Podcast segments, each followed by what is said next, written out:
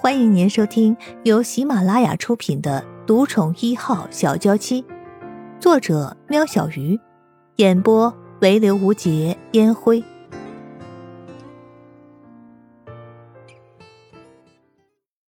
第七十二集。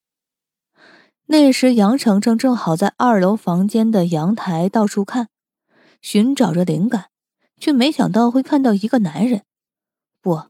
是一个推着轮椅的好看男人，真想问问他为何会坐轮椅呢？想满足一下自己的好奇心，说不定可以放在小说里面当剧情呢。英雄救美后身负残疾，哇，多美呀！嘿嘿，杨程程怪笑了两声，随即感受到两道灼人的视线。啊哈，不好意思啊，我走神了。呃，电话嘛，没问题，进来打吧。杨程程把大门打开了一点，让陆安杰方便进去。杨程程突然又想到了什么，瞬间把陆安觉挡在门外。哦哦，你叫什么名字？这年头坏人可不会写在脸上的，问清楚比较保险。这一下换陆安觉愣住了，瞪大眼睛看着杨程程，不敢置信的说。你不认识我？开玩笑吧！凡各家周刊都登过他的照片，他甚至还蝉联了最佳情人、最佳伴侣，还有最有价值单身汉五年。居然还有人，还是个女人不认识他。杨程程不懂陆安觉的问题，索性不回答他。陆安觉清了清喉咙。我是陆安觉。听到名字应该有反应了吧？杨程程还是一脸的呆滞，只是默默在嘴里反复嚼着“陆安觉”三个字，然后叫了一声：“啊，你是陆安觉！”幸好没辜负那些称号，眼前这傻女人总算是想起他陆安觉。啊，你好，我叫杨程程。杨程程伸出的手，和陆安觉握了一下。杨程程，是那个杨程吗？不会吧，有父母会取这样的名字给自己的孩子吗？陆安觉努力的憋住笑。啊，没错，就是那个杨程。你想笑就笑吧，反正我没大闸蟹请你吃的。杨程程已经很习惯了。谁叫他妈是在吃大闸蟹时突然想生孩子，正好老公又姓杨，两个夫妻为了纪念这特别的日子，就把女儿取名叫杨程程。虽然杨程程曾经抗议过，但是无效。而随着年纪越来越大，他开始觉得自己的名字很特别，也就不会想去改了。我不是那个意思。陆安觉死命的掐着自己的大腿，忘了大腿没有知觉，无法帮他克制他的笑意，所以不小心还是笑了出来。啊，笑吧笑吧。哦，对了，你名字很好听啊，可以借我放在我的书里吗？差点就忘记了。不过与工作有关的事情，杨程程的记忆总是恢复的比较快。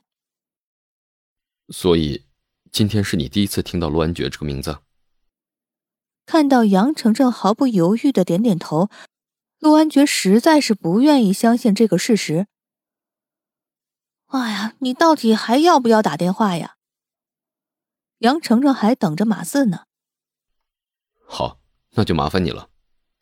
进了这栋白色的建筑物，陆安觉发现里头的格局和左家差不多，只是小了一些，家具很简单。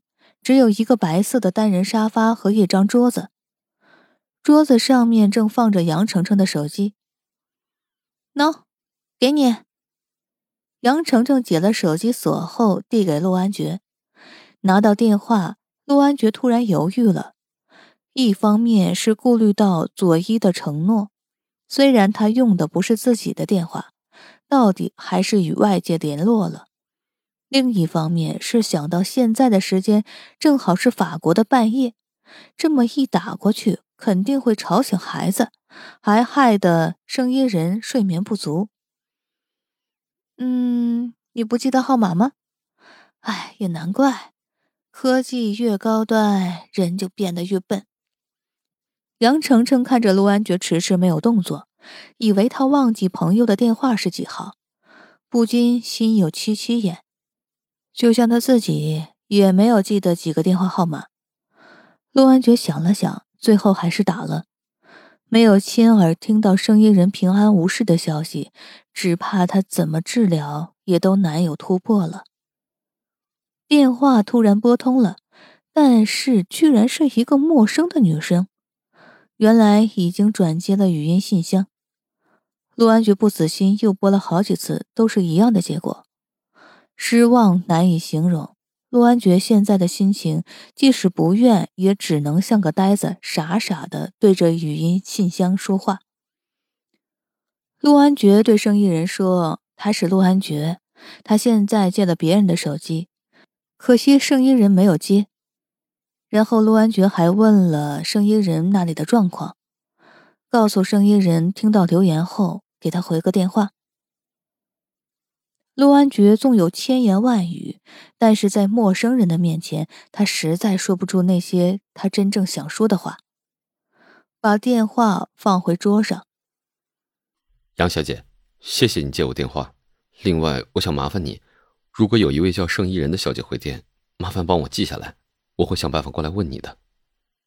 看来也没有别的办法了。嗯，是你的女朋友？杨程程不意外，陆安觉已经名草有主了，但是找不到人就有些蹊跷了。我未婚妻。陆安觉没有心情继续跟他哈了下去，跟他道了谢，然后就走了。啊，你等等！我怎么越听越糊涂呢？你来我这里找你未婚妻，但他却让你找不到，这是什么情况？说来话长，我该走了。陆安觉得脸色越来越沉。哎，你就这么走了？靠你的电动轮椅？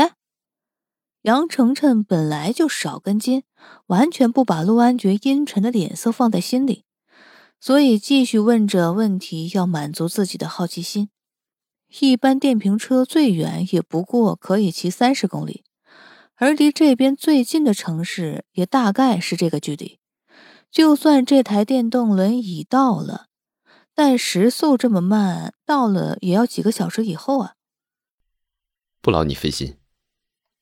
陆安觉对声音人以外的人实在是缺少了些耐心。哎。你真的很过分呢！我只是担心你的电瓶够不够用啊，想建议你搭乘计程车。想不到才刚卸了你手机，马上就翻脸不认人了。啊，算我瞎了，你走吧，不送。杨程程从未遇见过这样的人，帮他好像是应该的，不过多问两句话就变脸，欠他的呀。陆安觉做了几个深呼吸。杨小姐，真的很不好意思，是我失礼了，希望你不要介意。这是我的名片，日后有需要帮忙的，尽管来找我。杨程程看着那张名片，没有接。嗯，如果你这样做只是为了要知道你未婚妻回电话说些什么，那我告诉你，不需要，我不会需要你的帮忙。但你放心。只要是盛小姐打电话过来，我一定帮你记下来。杨程程没遇见过这么霸道甚至不可理喻的人。陆安觉也不勉强，只是随手把名片放下。杨小姐，不管怎样，今天是我的错，希望你不要跟我计较。我先走了。陆安觉朝杨程程颔首，然后就离开了。杨程程在陆安觉走后，拿起名片。陆氏集团陆安觉，连个职称都没有，还要印名片，哎，真是浪费钱。虽然这么说，杨程程还是把陆安觉的电话输入到手机，不然以他迷糊的个性，这张名片很快就会自己长脚跑了。谁知道未来会不会需要他帮忙呢？留着电话，有备无患。想确定陆安觉是不是真的就靠那台看起来很厉害的轮椅要离开这里，杨程程赶紧跑上二楼阳台，结果却看到陆安觉驾着他的小轮椅往小区的深处走去。